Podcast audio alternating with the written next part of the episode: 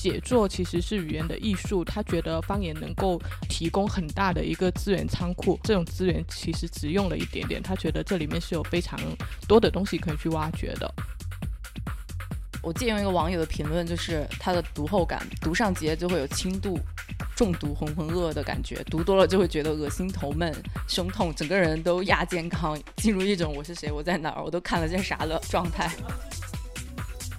我觉得这个过程是挺有意思的，就是你是走入了另外一个生活图景，然后虽然走进去可能需要花一些时间，但是一旦走进去了，这种特定的语言方式会。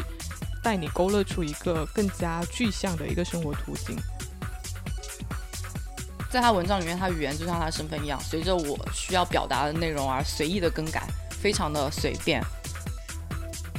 对，以下来自一个湖南人艰难的案例诵读笑的过程。Hello，大家好，我是 Sharon。Hello，大家好，我是 Dancy，欢迎收听我们的节目《我敲塞拆盒子》。那本期我们又回到了就是巴别塔系列，呃，关于语言的议题。然后这期我们想聊一下方言。那可以看到，就是这几年方言其实也有一个慢慢的回潮的现象，无论是文学、音乐还是影视等各个领域，呃，还是说我们的大众娱乐啊，我们的短视频或者脱口秀，方言的存在感其实会比以前有一个更明显的凸显。而且就是聊到语言的话，其实方言也是其中非常重要的一个议题，所以我们今天就来重点聊一下这一个。嗯，对。但因为方言的话，说起来这个议题还蛮大的，所以我们今天只是重点的聊一下方言创作以及方言广告这两方面的事情。那其实熟悉我们播客的，就是一些听众朋友也知道，就是我跟丹喜其实，啊，我们是 base 在广州，但其实各自也不是，其实不是广州本土人。所以都有自己的一个家乡话。我是湖南常德的，然后 Sharon 呢是潮汕的。湖南常德的方言其实和普通话的差别没有那么大，只是某一些用语还有音调上面的区别。对，湖南里面其实好像也有很多不同的语系。对，常德话和长沙话。差别就蛮大的。其实长沙话跟常德是不是属于两个不同？一个是属于湘方言，一个属于对北方方言。对，啊，一个常德和北方官话比较接近，然后长沙的话就更偏南方一点。那你们能听懂长沙话吗？听是听得懂的，因为毕竟我们都是从小看《快乐大本营》和《天天向上》，《快乐大本营》上面的长沙话应该也就。对，所以耳濡目染还是听得懂的。对它其中有一些比较特殊的表达也会熟悉一点，但是就不会讲了。嗯，我觉得湖南话的话，常德常德方言其实没有太多好讲的，因为就跟普通话很像。对，可能就是不分特殊的表达不太一样。比如说我们我们讲现在写成普通话就是而今，而而就是有一点文言的那种，有点书面语的感觉。对。那其实潮汕话在很多人 听来的话，就完全是一个不同的外星外星语。我知道被大家所公认的中国方言里面最难懂的两种方言，一个就是潮汕话，对，一个就是温州话。潮汕话其实呃，在网上有很多段子啊，你也你也可以看到，就是潮汕话有一些很明显的特征，有人觉得很难学嘛，就是一个字的意思跟一个词的意思往往是不一样的，像。我举个例子，花生就是花，在潮汕话就是回，然后生在潮汕话就是三，然后花生组合起来就叫地道。这不就跟粤语一样吗？就是粤语的猴子怎么说？猴是猴，子是子，是吧？连起来呢？麻喽麻喽，嗯，麻喽。然后潮汕话有一些很搞笑的，呃，其实有很多人遇遇到过，就是你的潮汕朋友可能在就跟别人表达说不要的时候，他会说买买买，然后大家就觉得说，哎，你为什么突然那么豪气，一直在说买什么东西？然后潮汕话还有一个就是有一个很容易学的，就是它的有就是无，嗯，无就是有吗？对，真的吗？好吧。然后就是潮汕话里面，它其实也有很多舶来语，呃，我不知道常德话会不会有啊。就是有很多潮汕的话，从南南洋那边来的一些舶来语，像马来西亚或者说泰国那边传过来的。马来西亚语传过来吗？对，这个可能跟潮汕的一些海外背景有关系吧。哦，我只知道说粤语里面有很多英语过来的词，嗯，就是有点类似这种的。其实潮汕里面也有一些是英语过来的，就是这种借词的现象，其实应该在方言里面都多少会有一点，但是我我们没有，湖南的没有比。较少是吧？对，可能应该是说沿海地区的嗯方言，它的这种介词会比较多一些。因为这种经经商或者说从商的一个背景，然后就会有言语的流动。对内地的方言的话就挺少的，基本上没有吧。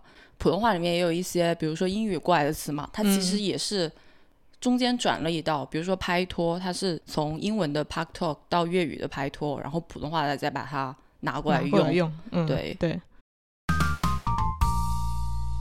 从这里想聊一下，就是方言创作的问题。针对文学评奖嘛，就有很多人说过这个问题。呃，例如茅盾文学的话，就曾经有过这样的争议，说茅盾文学奖为什么会就是冷落南方，指出一个地域特色的腔调，其实比方言更重要。那为什么这种南方方言的作品在文学创作中会处于一个弱势地位，成了很多读者的一个疑问。当时就是上海作协的赵长天，他其实有这么说过。北方的方言，它的口语跟文字都可以对应的一一表达，但是我南方方言有很多是无法找到这种理想的对应的文字的，所以就是由于语言本身的问题，南方的很多地区它的创作的作者都会受到一个限制。你们家乡话是能用书面表达出来的吗？我觉得你们应该很容易。对我们很容易。就就因为它本来就跟普通话很类似嘛。但是潮汕话的话，很多次就是被问到怎么写的时候，往往是写不出来的，因为它更多的是一个口口相传的一个过程吧。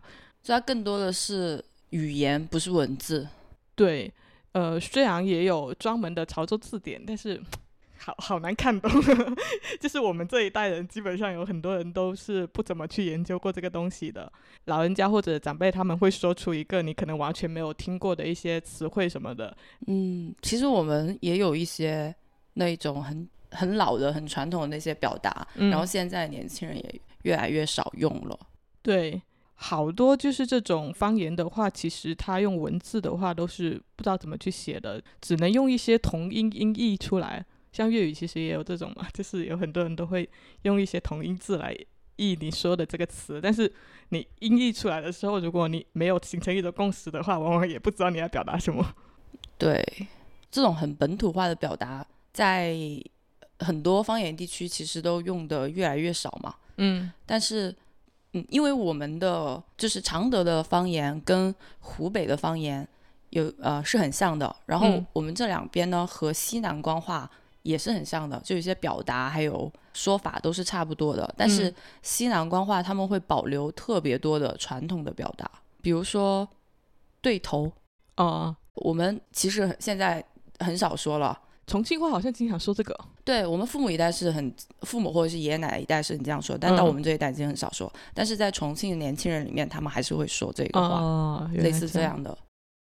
那其实为什么现在越来越少人会用方言来写作呢？一个非常主要的原因就是我们刚刚讲到的这种无法找到就是比较理想的一个对应文字。嗯，对。还有一个就是普通话的推广吧，大家在学校从小本来就是被训练用普通话来表达的嘛。像有广州的朋友跟我说，在他小的时候，大家在学校里面都其实还是讲粤语的，只是上课课本会用啊，对，我们也会。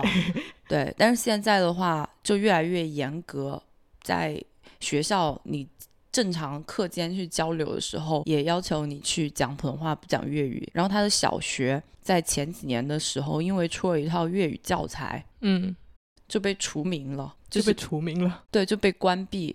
然后那个教严重，对很严重，他就觉得很奇怪，为什么要这么夸张？就因为出了一套粤语教材，然后整个学校被关掉，所以他的学校，他的小学就只好和另外一个小学合并，然后换了那个小学的名字。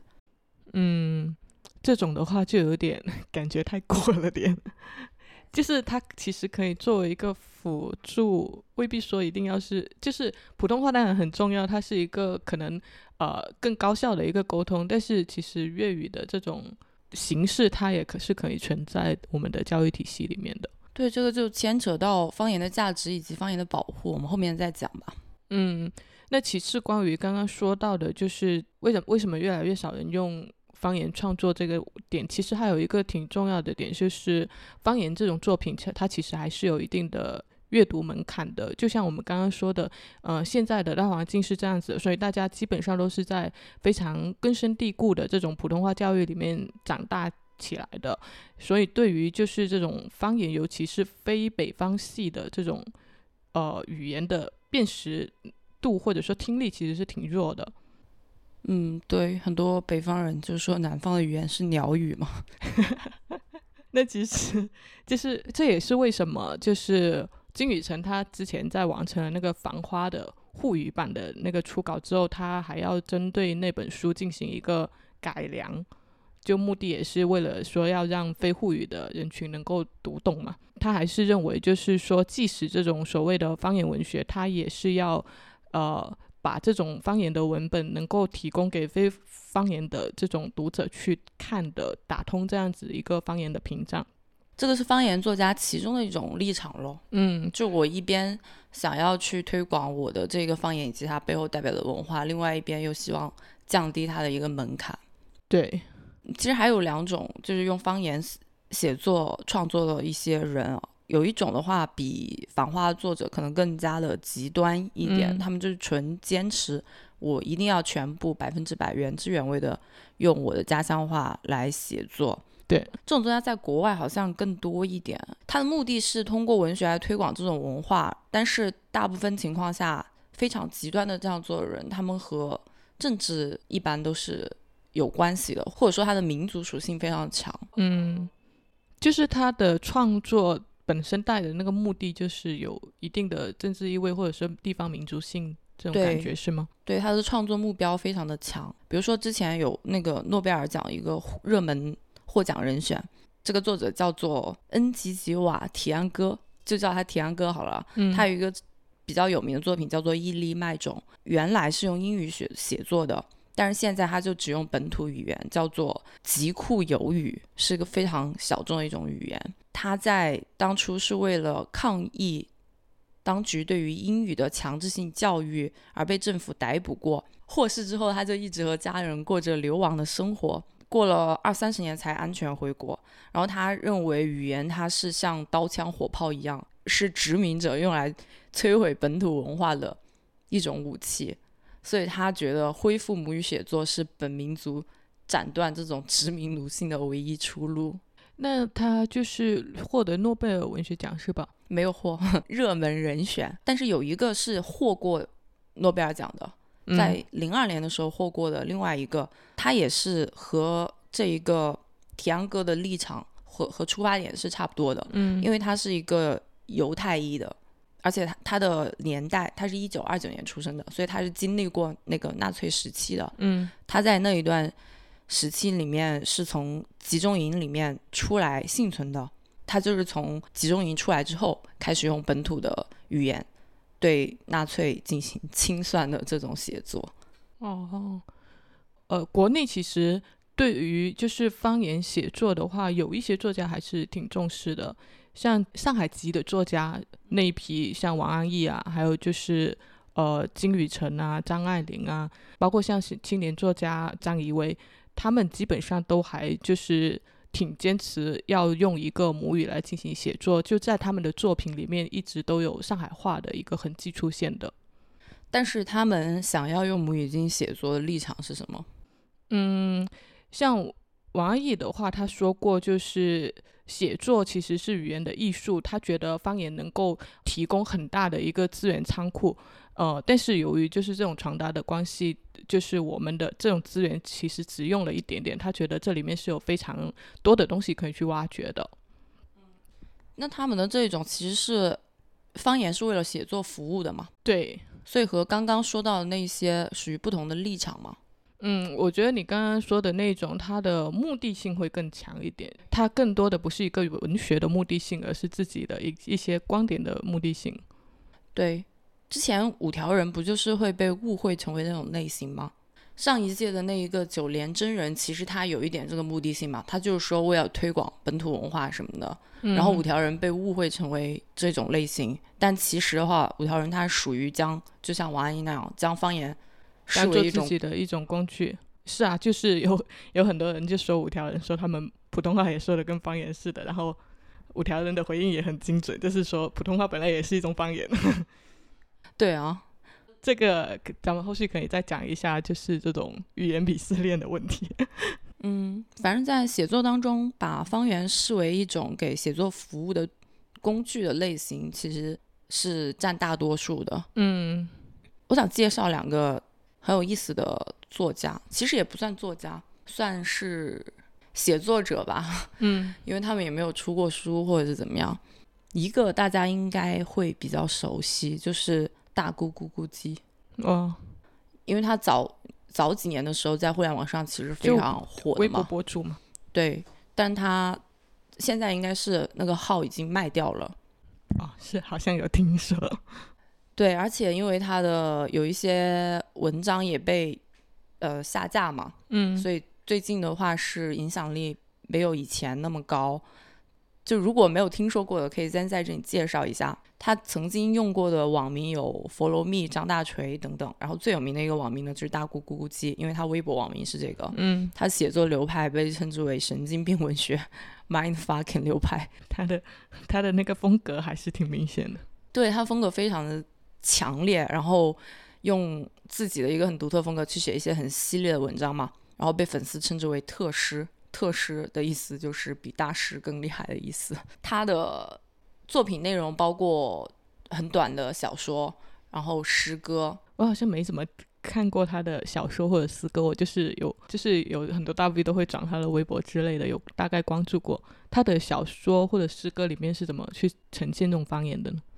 嗯，首先他的小小说的特征是他的角色一般都是小人物，嗯然后环境都是那种城市的基层或者是农村人民。那他的这一个设定就是代表了他一定会用到很多底层的语言，对底层的语言。他的文章格局一般构建的非常的小，比如说跳一次广场舞之类的，嗯中心思想就非常的不明，语言又非常晦涩，情节又非常的缓慢，嗯人物的行为思想都非常意识流。我我借用一个网友的评论，就是他的读后感，读上几页就会有轻度中毒、浑浑噩噩的感觉，读多了就会觉得恶心、头闷、胸痛，整个人都亚健康，进入一种我是谁、我在哪儿，我都看了些啥了。这么夸张？他他主要是哪描述的哪个地方的没有描述每 no, 区域性明显吗？没有没有，因为它的区域性不明显，所以我说他对方言的运用非常的炉火纯青，因为他的作品里面会出现各地的方言，对各地的方言，上海话、四川话、港台腔、中文、哦英文、日文，全部都杂夹在里面，还有粤语。说几个早年之间出自他的流行语，大家肯定都听过。一个是一个猜想不一定对，你们感受一下。炸裂，嗯还有烘骨期，烘骨期是吴语来的。嗯，发开心要包包也是上海话来的，上海话，对。但是他也因为创造了“你国”和“小粉红”这两个词，这两个词是他创造的，这个创造了吗？对，被疯狂攻击，所以他的个人风格是非常的强烈的，很喜欢的人就很喜欢，不喜欢的人就很讨厌。可以去看一下。港台腔的运用体现在他对一些用词的选择上面，比如说他说互联网，他不说网络，他说网路，然后用行动电话呀、手机软体，就是 app，、嗯也是台湾那边的东南亚，我们说普通话是东南亚嘛，嗯他会写成方言的腔调，东南亚，就是把那个亚改成雅致的雅。哦，而且他非常的坚持，就凡是比如凡是出现东南亚这个词，我全部都用东南亚。一种表达的乐趣。对，如果对于他的文章感兴趣的话，可以附一个网友做的一个合集。嗯，不过要预警一下，它里面的内容含大量的脏口、粗话、政治意识形态、性相关词汇、低俗元素，可能有人看了会不舒服。嗯，所以我觉得他的创作是很有意思的，特别嗯是他把方言也好，其实也不仅仅是方言了，他是把所有的语言都拿来当做他的创作资源库里面的一种内杂容糅。对，在他的文章里面，其实语言就好像他的身份一样。对他在这里说一下，他的身份其实是很隐晦不明的。在哪里人呢？他没有告诉你，他没有建立任何的人设，他不告诉你他是男的还是女的，他可能一会儿用男生的口吻在说话，一会儿用女性的口吻在说话。啊，这个这个何菜头也经常这么玩啊，对，何菜头和他关系很好。对，我就经常看他微博转他的东西。对啊，所以他在他文章里面，他语言就像他身份一样，随着我需要表达的内容而随意的更改，非常的随便。呃，对，其实方言的话，在他的文章里面还有一个作用，就是他经常是为了创造他的文章氛围里面的一种陌生感，就是他想，嗯，他想去在他的文章里面建立一种让大家感到很陌生的那种感觉，还有一种很陌生的意象，嗯，然后去使用大量的方言或者是大家不熟悉的这种什么软体啊这些词汇，说一段他的案例吧，说一小段。他的文章里面，比如说有一些对中产阶级的假模假式文艺腔的嘲讽，有一个很小的段段落。这篇文章是这样的，不对，这篇短文是这样的：青年美工小李突然不见了，感叹号！办公室乱成一锅粥。小李在桌子上留下一个纸条，写道：“压力好大，我要去远方了，再见。”老板暴露，叫来小李的男朋友小张。小张使用苹果行动电话定位功能，直接找到小李位置。感叹号！定位显示小李在家里床上躺着看电视。什么苹果行动？呃，对啊，就是行动电话嘛，把手机说成行动电话。嗯。然后前面就会用一些“我要去远方了”，然后我回头发现他在家里躺着看电视。嗯。就用这种去讽刺这种中产的文艺腔，但他有的时候又会说一些。你看他这里出现远方这种意象嘛，嗯，那他有的时候又会把远方这种意象说的非常诗意化，嗯，比如说他有一个诗是这样写的：有一段时间我们仰卧河底，在另一个角度看时光流淌，你将所有的远方称为河流，嗯，就你看这两个好像根本不是出自一个人的手，嗯，就是，哎，不过你刚刚读这一段，我想起一个有意思的点，就是其实方言。作品在阅读的时候，我有时候听一些就是本地人他们在念，会觉得很有趣。呃，我上次是偶然听到一个博客，就是几个女生他们在在阅读张怡薇的作品，用他们本土的上海话去朗读分享的，然后也会讲他们的一些根据他们生活经验的一些感受，我就觉得那个挺有意思的，就是他回归到了他最 最初的那种韵味表达。但你听得懂吗？他们用上海话念？呃，听听得懂，其实他的那个书面语还挺直白的，就是你可以看懂的那种。只是他们用上海话念出来的话，就另另外有一番感觉。那你还有一个要说的，是不是？呃，对，还有一个比较小众一点的，还有一个就是没有大姑鸡这么有名，但是语言的运用和它非常类似，人称浪哥。他在豆瓣上面呢写短文，他的风格就很像桑版的。就丧气的丧，嗯，丧版的美国脱口秀会加入非常多个人生活。它和这个特使比较相反的是，它暴露了非常多的个人隐私。你可以从他的文章当中感受到一个非常鲜活的个人形象。嗯，它和大姑鸡类似的文章的语言特点就是会运用到各地的方言。嗯，但他还有一个非常明显的语言特点，是因为他的生活经历在北美有很长一段时间，所以他会插入。非常大量的英文，他的英文不是差一段词，他可能有百分之五十都是在用英文，另外百分之五十是在用中文，中英文夹杂创作。对他，他因为这个创作特点被别人说装逼啊。那他是一段一段的，是中英文还是说他是夹杂在 夹杂的？他有一段一段的，也有夹杂的。我觉得他这种有时候看的挺辛苦的，是很辛苦，但是你读下来会很流畅。嗯。它的那个运用的手法其实跟大乌鸡一样，我觉得在这个地方放这种语言能够最好的表达我想说的话，那我就放这样的一个语言。嗯，它其实，在有一些文章里面也会用到中国各地的方言嘛，比如说我写到一个描写到一个上海的老头，我就用上海话。嗯，写到 Chinatown 的中餐馆，我就用粤语。有的时候还会用到一些很文言的表达，我觉得他实际上也是想用本地的语言来更加生动的塑造这样一个场景，以及传达语言背后所代表的文化嘛。举一个比较短的例子，他这篇文章名字叫《小伙子不是本地人吧》，嗯，然后他的描写分三段，然后描写了在上海、纽约和北京三个场景。第一个场景是上海，跑去弄堂与野生棋手下棋，正在对弈之中。头顶阳台，一个睡衣阿姨探出头来拍棉被。啊，我眉头一皱，大喊一声“哦哟”，阿姨愣了一下，回了一声“哦哟”，继续用力拍。鸽子四散飞起，注意这个鸽子四散飞起。嗯，然后棋手阿伯微笑看着我，嚼着生煎，注意这个嚼着生煎。嗯，然后很 casual 的问了问朋友。我我不会说上海话，对他这里是用上海话。朋友，侬唔在上海人吧？应该怎么说？朋友，侬唔在？不是上海，侬唔在上海人吧？哎，朋友，你不是上海人吧？我尴尬的笑了一下，低头扭捏搅动一角，轻声说：“我宿迁来了。”然后阿伯就笑一笑，伸手拍拍我的肩膀说。放心，阿拉从来不歧视外地人。小伙子，暂住证记得办哦。我脸色潮红，说：“阿伯放心，我办好了。”然后阿伯听罢，满意的点了点头。啊，上海的场景完了，然后里面的重点就是在弄堂，鸽子四散飞起。嗯，阿伯嚼着生煎。嗯，我是外地人。第二个场景是纽约，然后他的描写是纽约跑去某广场与野生棋手下棋。嗯，正在对弈之中，街角一老黑哥杨博冲着苍穹突然一声很 random 的大吼，我猛地从棋盘上抬起头，一脸懵逼的四处张望，鸽子四散飞起，棋手微笑的看着我，嚼着披萨，很 casual 的问了问，bro 不是本地人吧？我尴尬的笑了一下，低头扭捏搅动衣角，轻声说，我新泽西来的。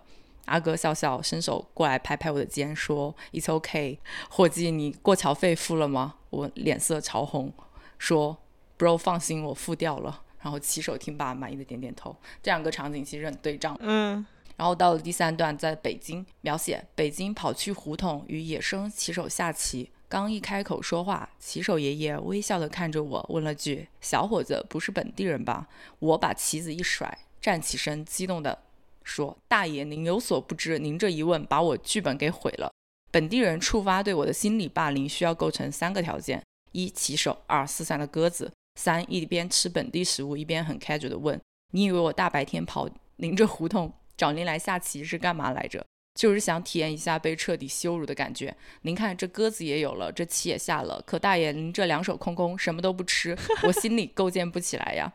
您就不能随便吃点什么满足我吗？”大爷目瞪口呆，结结巴巴地说：“可是咱北京没啥好吃的呀。”就是，真的是他这种的话，他就是你必须要融合到一个地方的文化里面去写了。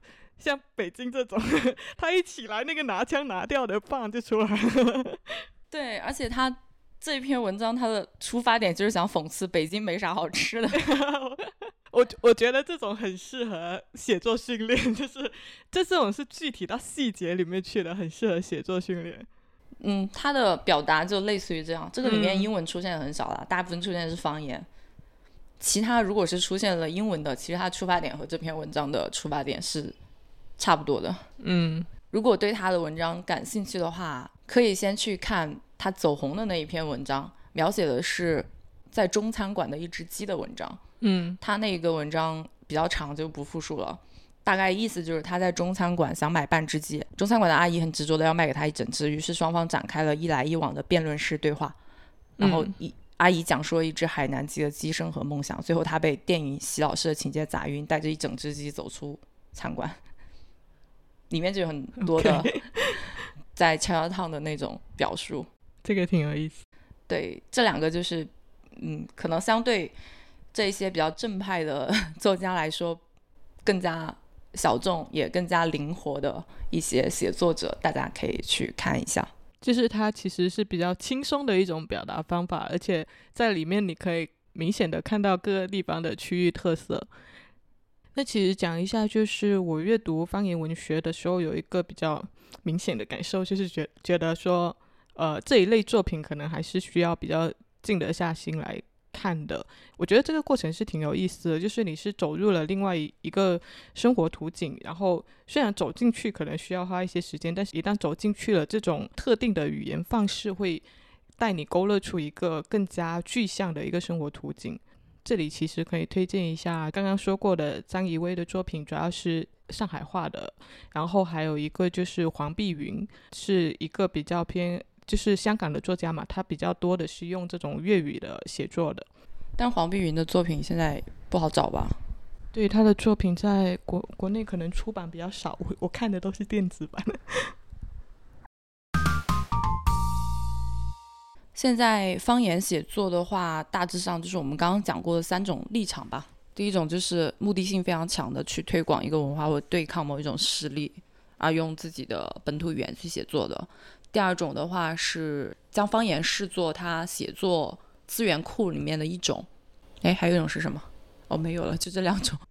不过也有就是反对这种过于强调方言写作的一些观点。之前三联生活周刊有一期是以讲述东北为主题的一个内容，里面就有一个学者他说反对这种过于强调地方文学的特殊性。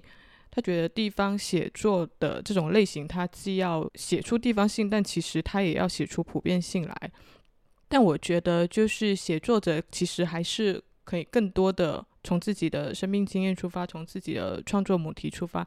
不可否认，就是这种方言写作，它可能可以更多的用文字去联系自己的土地的脉搏，然后可以更加有一些在地性的一些表达。但是，呃，还有另外一个事实，就是有些人其实可以跟方言贴得很近，但是现在大部分人其实不是这样子的。就是这几年的话，可能城市变化太快了，然后有有很多年轻的。作者也好，年轻的读者也好，他其实是跟这种家乡文化是脱节的。如果你离开了那一片，就是你可能就是非常熟悉的土地，然后你刻意的去用这种方言的表达，可能有时候也是未必是非常地道的。所以我的观点就是，驱动你表达的那个命题或者情感在哪里，你就用怎样的语言去表达。像五条人的话，他其他们其实没有说过于强调用海分话去创作这样子的一个点。他们的表达在哪里，就会用相应的一个语言。这就是我们刚刚讲的那个点，就是语言是你的表达工具，你不应该被语言所限制。嗯，对。总的来说，就是对于方言的写作，我们不需要太刻意，也不需要太抗拒吧。那你刚刚说到，既然已经说到五条人的话，要不要说一下用方言创造的音乐人？对，那在这里其实想推荐一支方言演唱的一支乐队，也就是台湾的交工乐队。交通的交，工人的工，呃，他们是以就是这种客家话去唱民谣的，然后他们创作的议题也主要是围绕农民跟农村。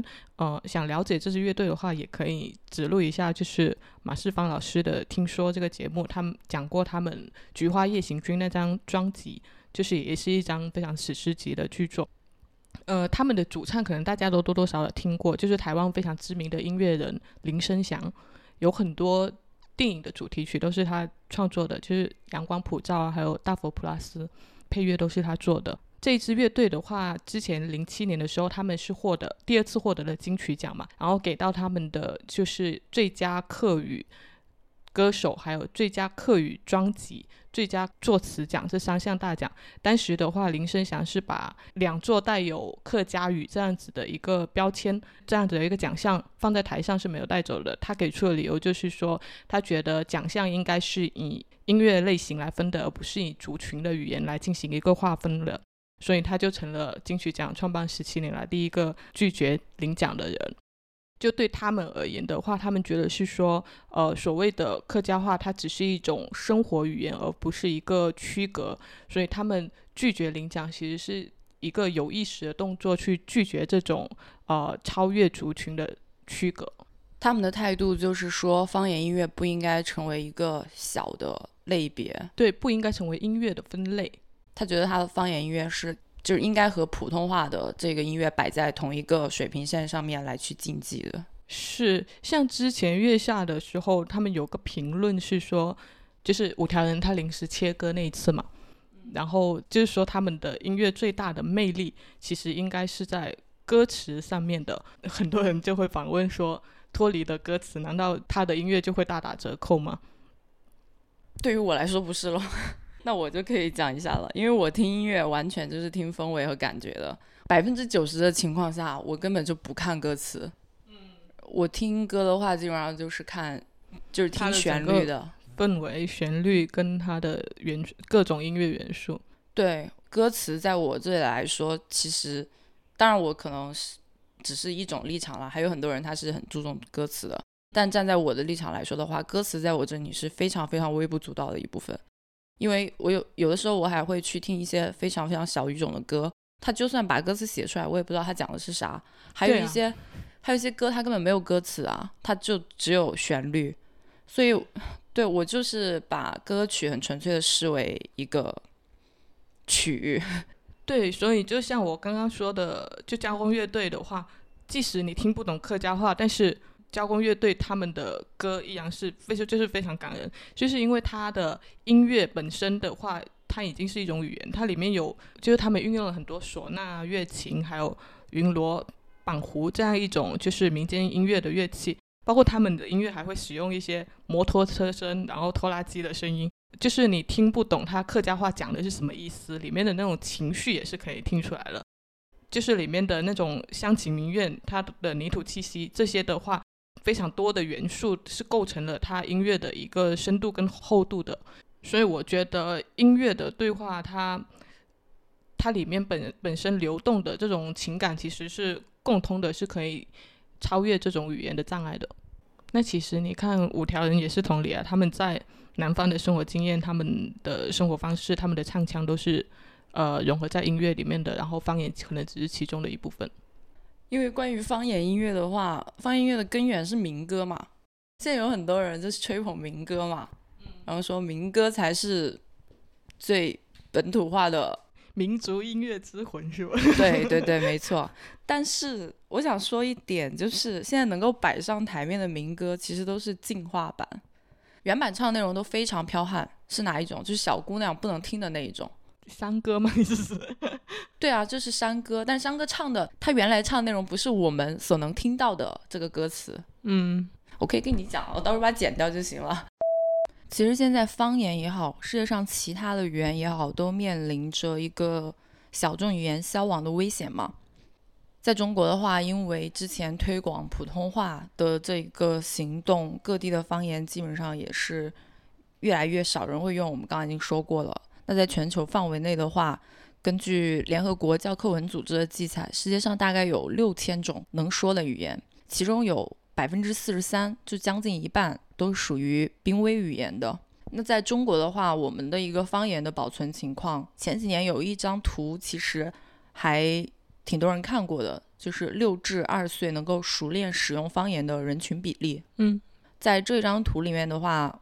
其实西南官话就是重庆话、成都话，然后昆明、贵阳这一带的是保存的最好的，年轻一代能够熟练使用的比例，人群比例是最高的。那其次的话就是粤语，然后就是北方的官话，基本上都还行。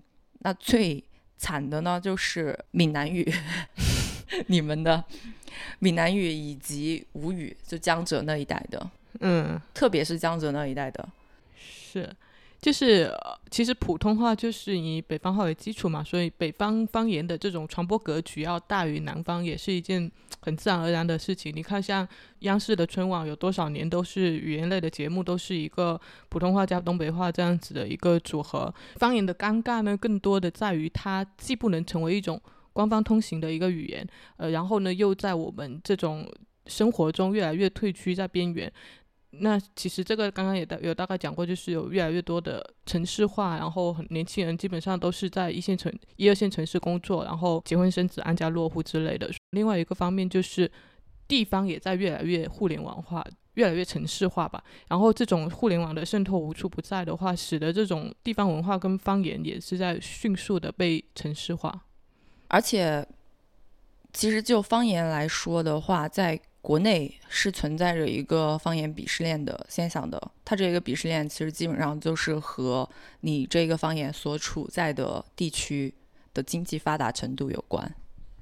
对，其实像之前月下也有关于南北音乐的一个讨论嘛，也是带出了这样一个语言鄙视链的问题，就是当一个呃乐队如果被贴上了这种方言乐队的标签之后，就似乎他们的作品价值只在于呈现。地方风情，我觉得这其实是一个误区来的，就是或者说，呃，是长期的这种民族音乐它的演唱方式所带来的一个固有的刻板印象。这种其实是我们习惯了站在一个主流的话语地位，对地方的话语进行一个凝视，这种凝视其实是多多少少有点傲慢的成分存在的。就我们也不会说把一个用北京话唱歌的乐队称之为方言乐队，并并且期待它在里面就是呈现北方的特色吧。然后，如果之后英文是成为了世界主流的一个用语，那所有的中文标签是否都会被都被打上这种方言的标签呢？大家相信大家也不会这么觉得。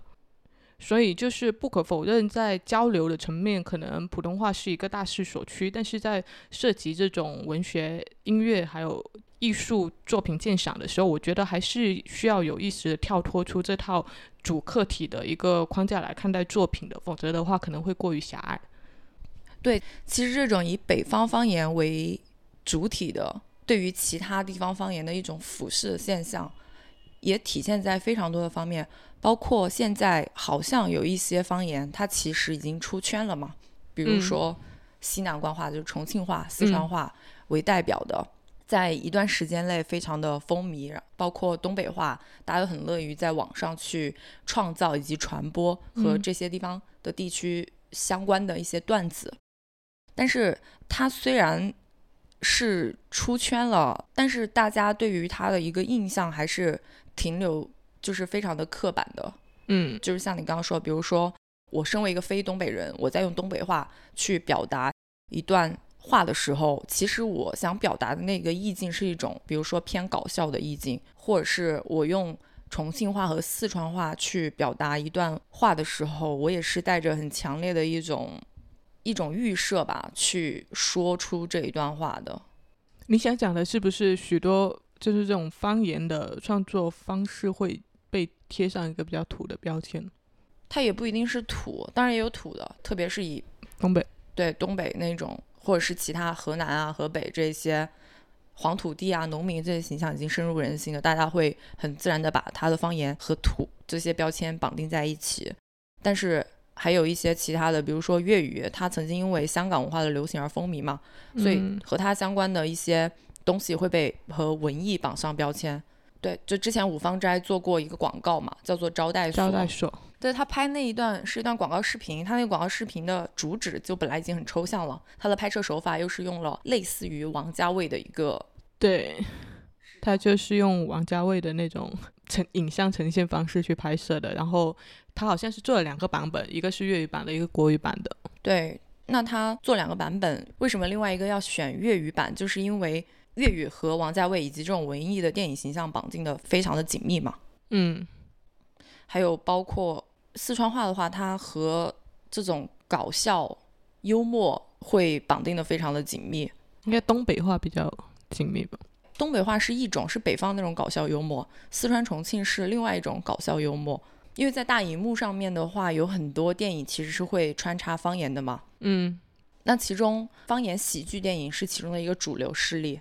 嗯，从疯狂的石头开始，到后面的无名之辈，对他无名之辈是用贵州话，他也是西南方言嘛，就这种方言加喜剧的对，其实搭配。我想讲一下，就是最近关注度还挺高的那一部电视剧，呃，《风犬少年的天空》，它是 B 站第一部出出品的一个电视剧嘛。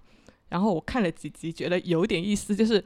它是一部青春片，但是它却带上了很强的这种重庆的一个呃区域符号，然后整部剧他们都是用大部分都是用重庆对话在讲的，可能是我这几年看到的少有的能把青春片的这种在地性给呈现出来的吧。以往的青春片可能更多的是把学生隔绝在一个就是校园的墙内，但是生活这部分完全是缺失的，所以它的话在里面是很好的，就是用了这种。把方言穿梭在其中，然后把当地的一个饮食环境啊，还有人物特点各种元素给勾连起来，然后重庆的那种生活气息给呈现的挺好的一部剧，也是一部偏喜剧向的。然后我觉得 B 站又是一个非常懂年轻人的点，就把那种笑点跟泪点的把握都平衡的很好，所以他在这部剧在 B 站上面就挺火的。嗯，我还没有看这一部剧。它其实也是有点借用了重庆话，它背后的关联的一一整套就是文化符号跟生活经验在里面。然后，所以现在电影也好啦，嗯，其他的也好，这些越来越多的方言大众文化作品的出现，很多人的立场都是抱着一种保护方言的这种出发点的。关于方言保护的话，其实就存在两派观点非常截然不同的立场，一个就是要保护，一个就是不要保护嘛。那么不要保护的人的话，他们的立场其实是从实用主义出发的，认为语言就是一个交流的工具，仅此而已。那本着交流的效率最大化这样的一个目的，他们是会觉得全世界用一种语言是最好的，就是人类要重建一个巴别塔，要消灭这种语言障碍。建立起一个共通的语言是吗？对，不要巴别塔。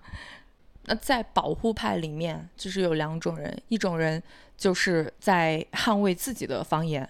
那他在捍卫自己的方言的时候，更多的是在捍卫一种与之绑定的乡情。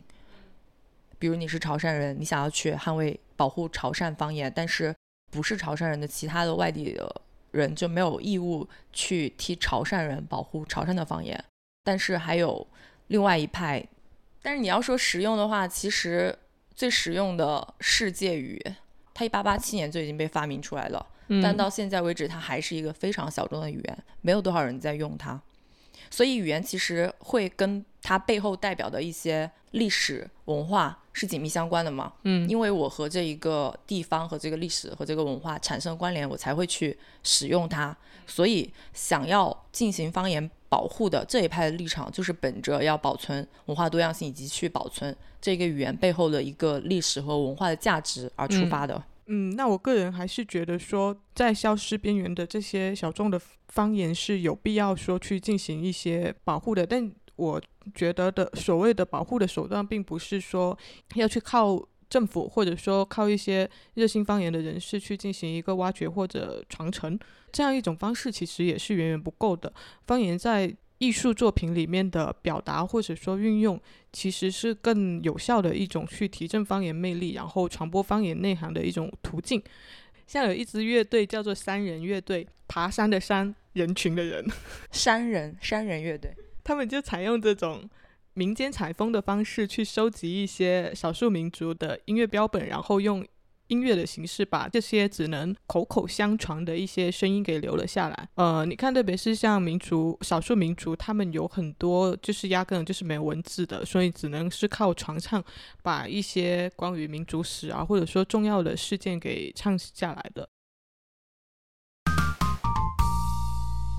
因为我觉得实际上的话，方言保护这一个命题也是一个比较复杂的命题嘛，然后涉及了多方的努力，或者是有各种各样的形式。各种各样的推广可以去做，但是不管是从实践上来看，还是从理论上来看，方言的保护实际上都是一个非常困难的事情嘛。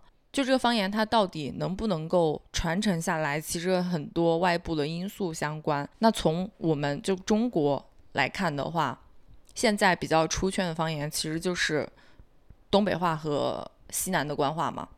它其实都基本上依靠了有几点内容吧。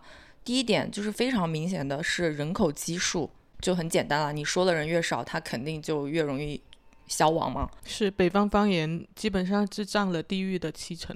对啊，像之前我们说过吴语，它现在的保存情况是最差的，它的衰落其实也是和人口基数这一个因素是息息相关的。因为它的衰落其实从太平天国运动那个时候就已经开始了，因为那个时候的战事让吴语区的人口遭到过毁灭性的打击，所以让吴语能够说吴语的人就基本上是减少了一半。不过当时因为上海话它得以发展了起来，所以上海话在那一段时间其实超越了吴语的。但是后期又因为上海话它并没有发展出流行文化作品，所以现在的传承程度其实也。不是很高嘛，所以第二点能够传承因素，其实就是和这个方言相关的一个文化的吸引力相关。比如刚刚说上海，它没有和上海话相关的一些强有力的作品流传出去嘛。但是粤语它就是因为早期香港的一大批的作品的输出而风靡，现在的西南官话是因为四川的营销而出圈的。还有一个是和大众语言的相似性的问题，因为比如。东北话的话，其实除了个别词汇，大部分大家都是可以听懂的。嗯，四川话的话，你起码是可以看懂的。上海话虽然它因为当地经济的关系显得好像很高级嘛，但是因为它确实很难学，就是和普通话它的相似性太低，所以就也没有保存的很很好。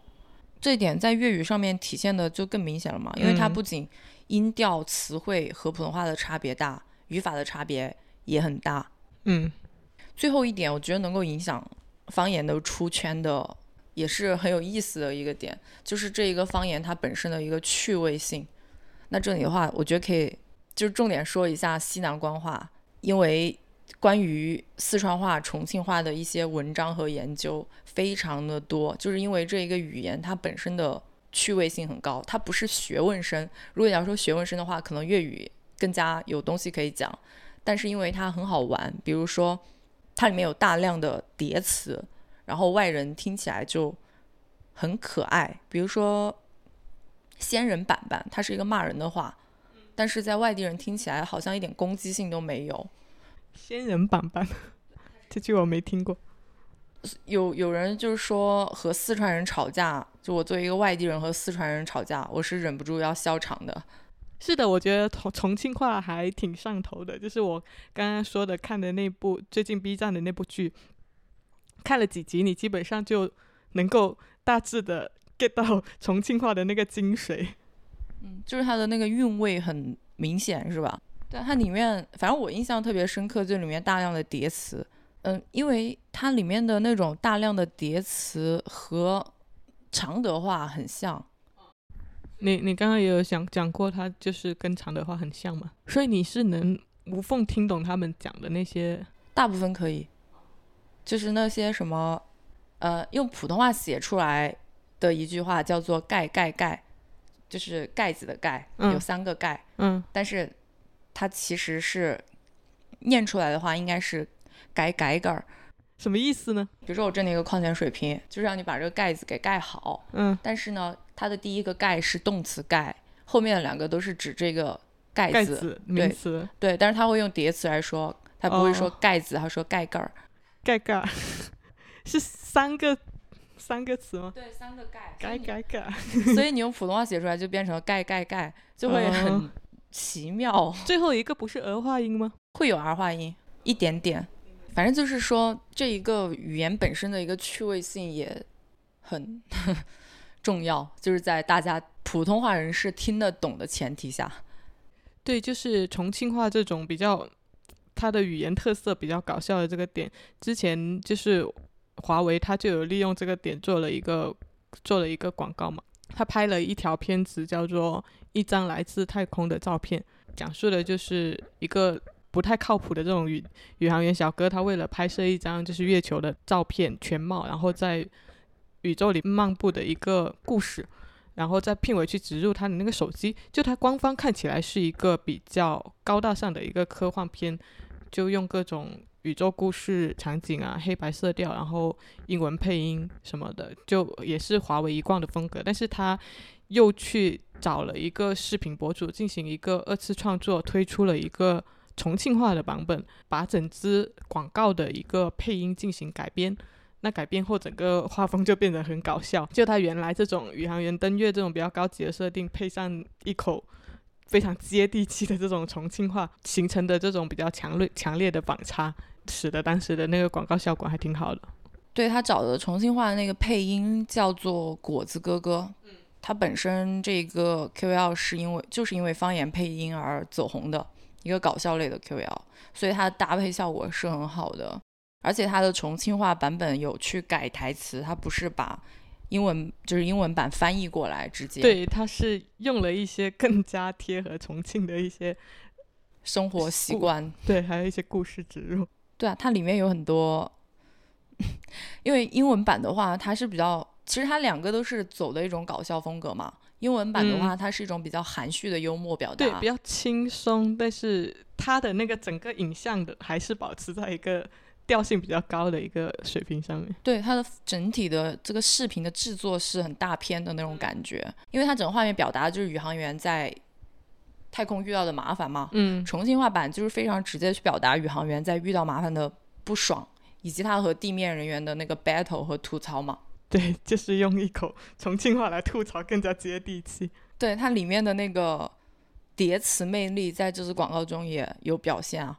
就那一句“我的安全口渴好像在飘，哦，好像在飞”，这种安全口渴还有什么大量 Q 和它的当地相关的火锅，对，开飞船来接你吃火锅，嗯，然后那个横幅是喜洲城开业吗之类的这种。对，除了语言本身的它的一个调性可能是比较搞笑的这个点，其实现在的话有很多语言它的一个出圈也是。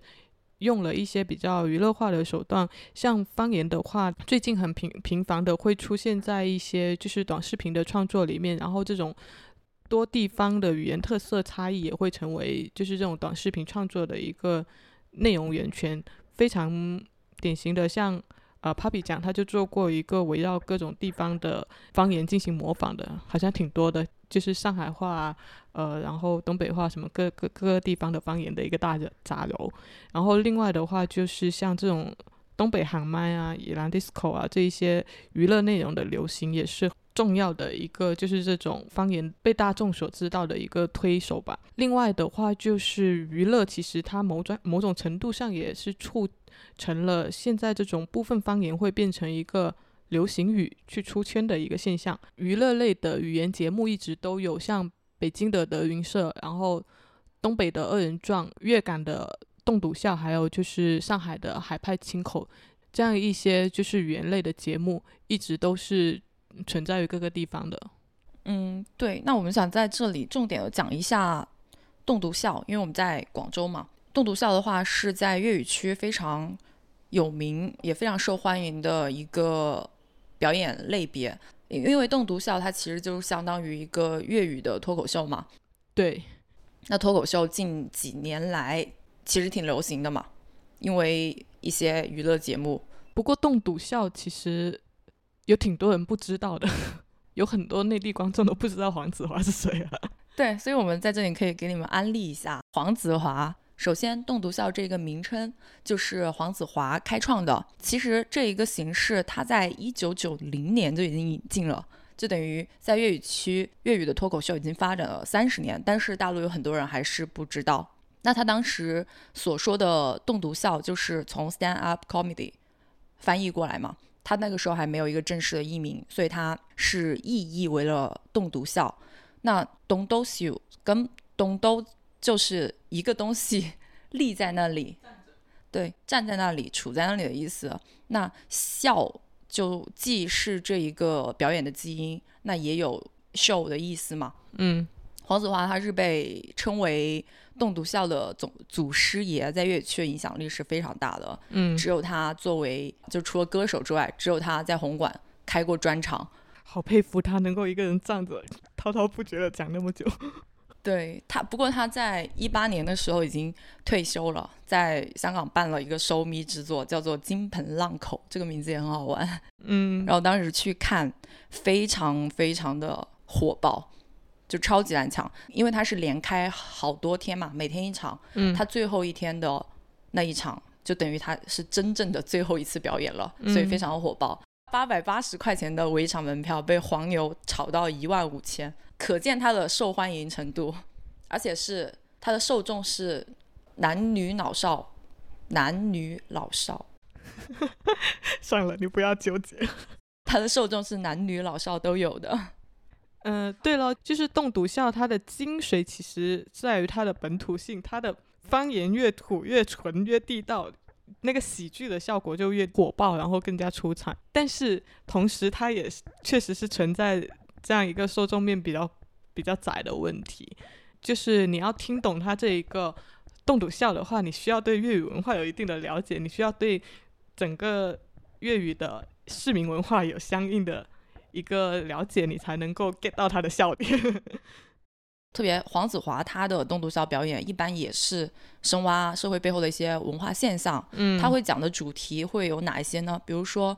香港黄金时代已经过去了，新一代的香港人他的焦虑，中港之间的矛盾，香港人歧视大陆人，歧视普通话的一些偏见，嗯，或者是香港就是反正今时今日流行的一些东西。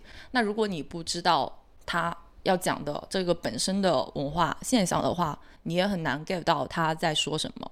对，不过他好像，因为他很很红嘛，他有参演一些电影或者是电视剧，虽然被称为票房毒药了，但是他有一部电视剧是两千年的一个电视剧，叫做《男欢女爱》，好像传播度还挺广的，而且这几年好像有翻红的现象，因为我看到我有江浙地区的都有常常发他这个电视剧的截图当表情包在用。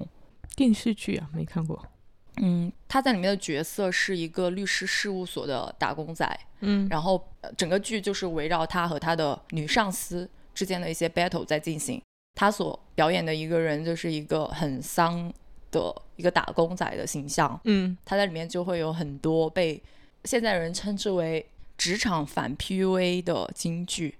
哦，我不知道为什么，反正他现近几年有一些翻红的现象，可能是因为它里面的一些台词，嗯，因为它里面台词的这种风格，就是那一种一本正经的讲一些很无厘头或者是很什么的话，有点类似于周星驰的那种感觉吧。嗯就比如说，没有人和可以和我这样子讲话，除了发我薪水的那一个，或者是一个礼拜我总是有两天会比较上进的啦，哦，这种。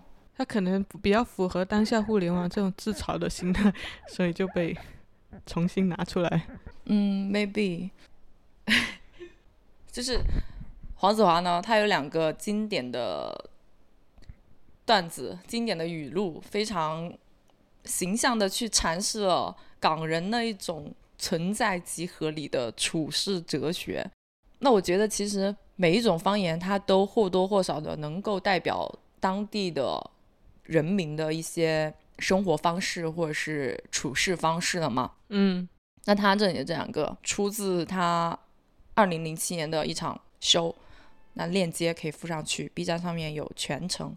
我建议大家一定要全程看完，才能够 get 到他的表演的一个整体的架构。精髓，对，以下来自 一个湖南人艰难的安利冻毒笑的过程。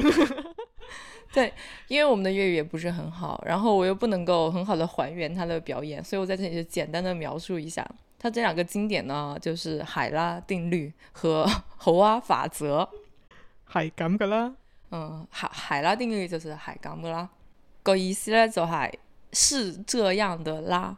那这一句话就是粤语地区的人民在日常生活中非常高频的会使用到的嗯一句词，那就是不管对方在说什么，你只要接一句海刚的啦。嗯，就是接受这样一个事实。对，就是合理化一切事物的魔力，不管对方是说非常好的事情，还是非常糟糕的事情。那那个猴啊法则就是猴 OK 啊，那翻译过来就是有什么好奇怪的吗？这一句话的意思呢，大概也是代表了一种面对生活的态度。其实这两句话都会有一种无为之道的感觉吧，有一点类似于糊弄学，嗯，或者是和稀泥，和稀泥，或者是一种无用的鼓励，一种一种敷衍的应对。对一种一记注水的积雪，大概就这种感觉 啊、类似于比如说法语里面的一个经典的词 “c'est la vie” 这种感觉。不管你在说什么，我就给你一句 “c'est la vie”，海港的啦，好出口啊。好，嗯，大概就是这种意思吧。那对别人用的时候呢，它有时可以是一种安慰，有时是一种糊弄。对你自己用的时候呢，你才能够最大化的感受到这一句话真正的威力。对，嗯，反正大家可以去看一下这个表演，然后感受一下。而且他的这两个这两句话，好像有被网友做成表情包。你你想去糊弄人的时候，你就可以用这两个表情包。望京油，这一段有没有 get 到？有能不能够传递出这个意思呢？应该都还能 get 到少少嘅 我们没有举例，因为我们的粤语不太好，五毛粤语。所以如果我没有安利成功的话，对不起了，黄子华。哦，对，再补充一下，在粤语脱口秀里面的话，还有两个代表人物，一个是詹瑞文，他是玩文字游戏和形体表演为主的，被称为模仿大师。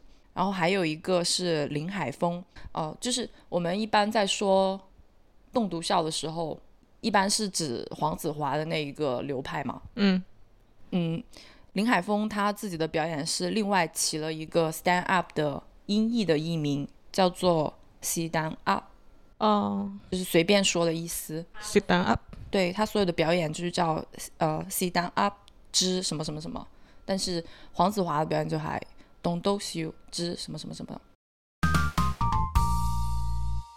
可以看到，就是语言背后其实也蕴含了一整套的审美体系。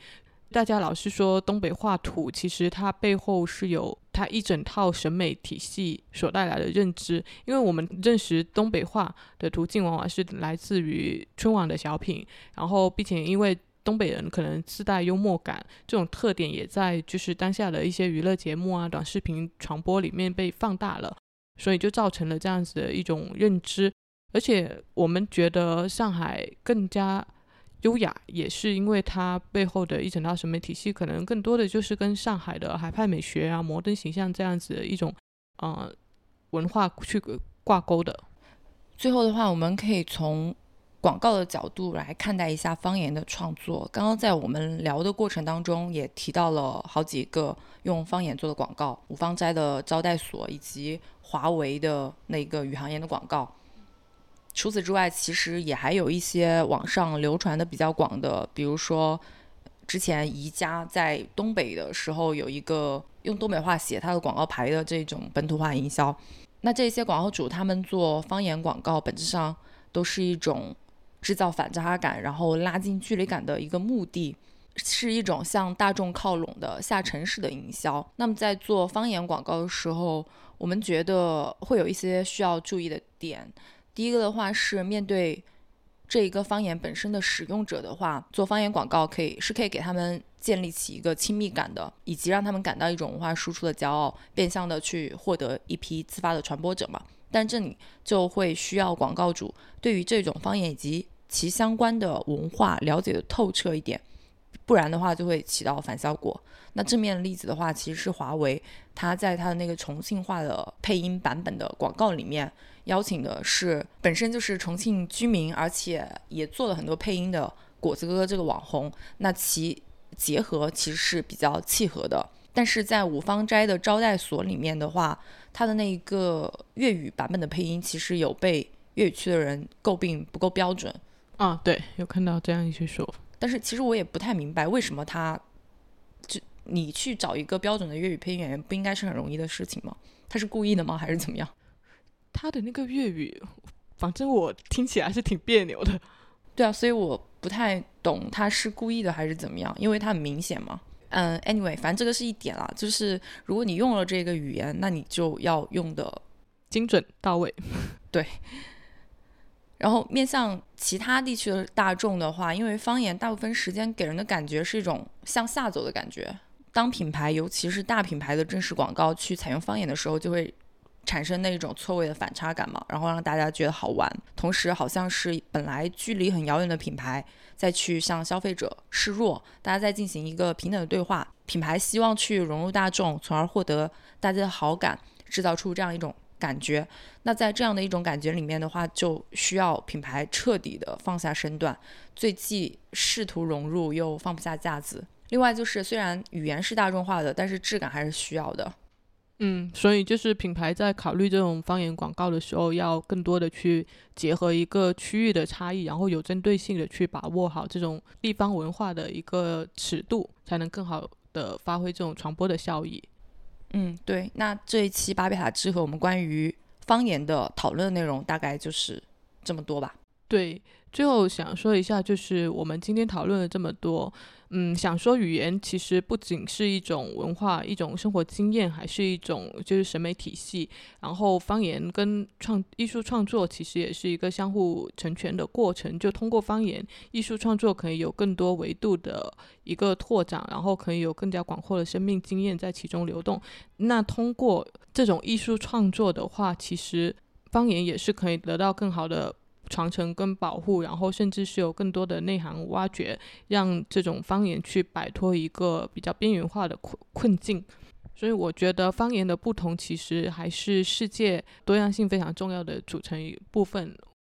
这一期的互动问题是你的家乡在哪里？你还可以熟练的使用你的家乡话吗？熟练使用的定义包括能听也能说。那欢迎大家在评论区留下你的回答以及你对方言的任何看法谢谢大家今天的收听。